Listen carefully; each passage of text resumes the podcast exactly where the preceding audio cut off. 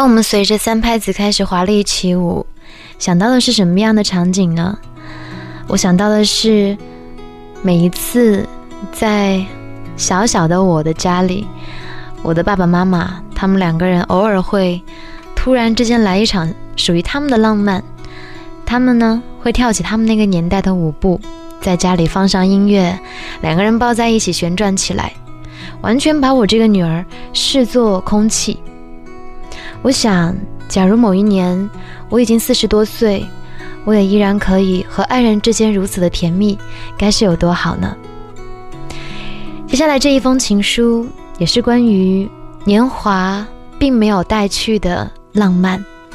这封情书来自四川大学的一位老师，他叫谢谦。夫妻之间互相赠送生日礼物，即使是一朵玫瑰或者是一张贺卡，都很浪漫、很温馨。但我和媳妇儿自结婚以来，却从来没有那么浪漫过，一点儿也不温馨。有人说，婚姻是爱情的坟墓，此言不假。爱情与婚姻之间，过来人才知道。二十七年前，我猛追我媳妇儿的时候，她上大三，我读研一，虽然已经老大不小，也浪漫过一回。那是我们刚刚认识两个月之后，我一往情深，他却不冷不热，若即若离。理由现在听起来都好笑。他说不要影响学习。假设蒙他主动召见，当然都是秘密的，像电影里面的地下工作者接头一样，我就会受宠若惊，浑身化学反应。根据科学家说，这就叫爱情。若说有一天，五一劳动节的前夕，他突然向我伸出了橄榄枝，约我晚自习之后去图书馆外的荷花池边等候接见。我以为是策划节日活动，就设想了几套预案，比如说游望江公园、百宫宴等等等等。谁知道他一见面，他却说他是来通知我，他五一要回家，把我气惨了。这哪里像是耍朋友嘛？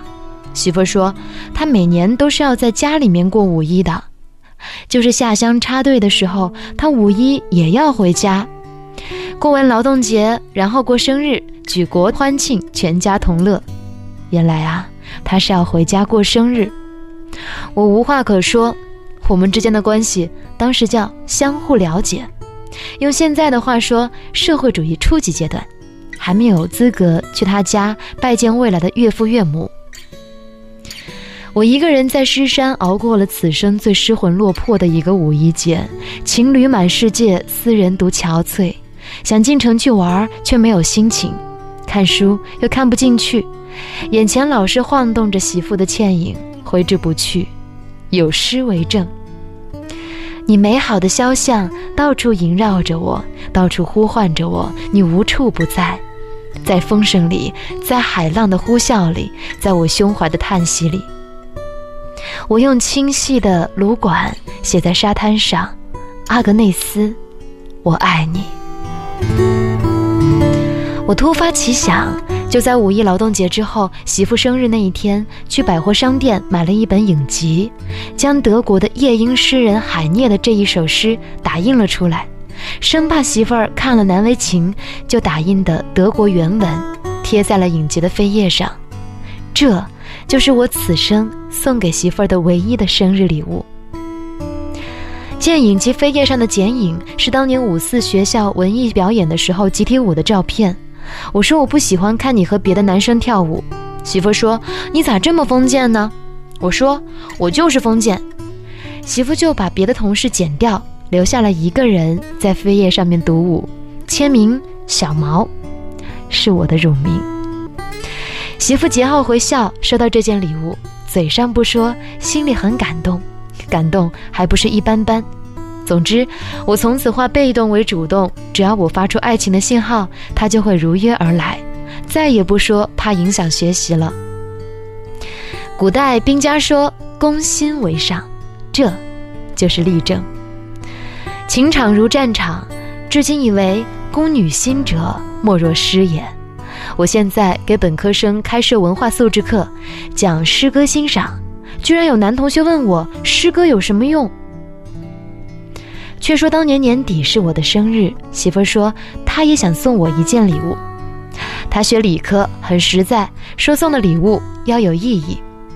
当年所谓的礼物就是书或者文具，他不想给我惊喜，提前征求我的意见，我选择了书。他知道我虽然读的是子曰诗云知乎者也，却也喜欢欧美文学，于是呢，就到学校书店买了一部英国作家萨克雷的《名利场》送给我。我很诧异，问你怎么选这本书呢？他说：“书店里的欧美文学，什么《悲惨世界》呀、《幻灭》呀、《艰难时事》啊、《高老头忏悔录》之类的，一看书名就不像生日礼物。选来选去啊，就选了这本《名利场》。”他有些失望地问说：“你不喜欢吗？”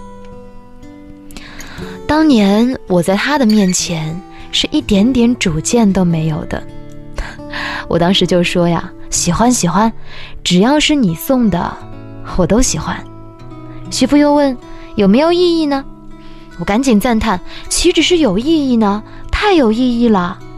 现在回想，都会有一些不可思议，这是偶然的巧合，还是必然的归宿？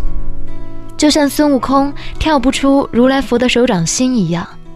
我无论如何超脱潇洒，至今也没有跳出这一个太有意义的名利场，真可谓一语成谶。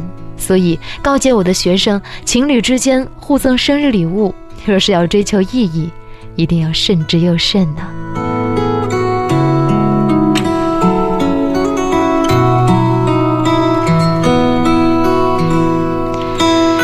生日礼物当中有很多他们互相的往来的信件，还有礼物上面的一些留言，看上去都会觉得特别的俏皮。比如说这一封，他说：“我用强大的双手从挪威的森林里拔下最高的棕树，把它插入艾特纳的火山口，用这饱蘸烈火的笔头写在黑暗的头顶。阿格内斯，我爱你。”从此，这永不消灭的火字，每夜都会在那上边燃烧。所有后代子孙都欢呼着读着天上的字句：“阿格内斯，我爱你。”这封情书很俏皮，风趣却又让人印象深刻。当你老了，我也老了，我们一起回忆当初的老气，嘲笑彼此，然后在一起相互嫌弃着终老。你说？好不好呢？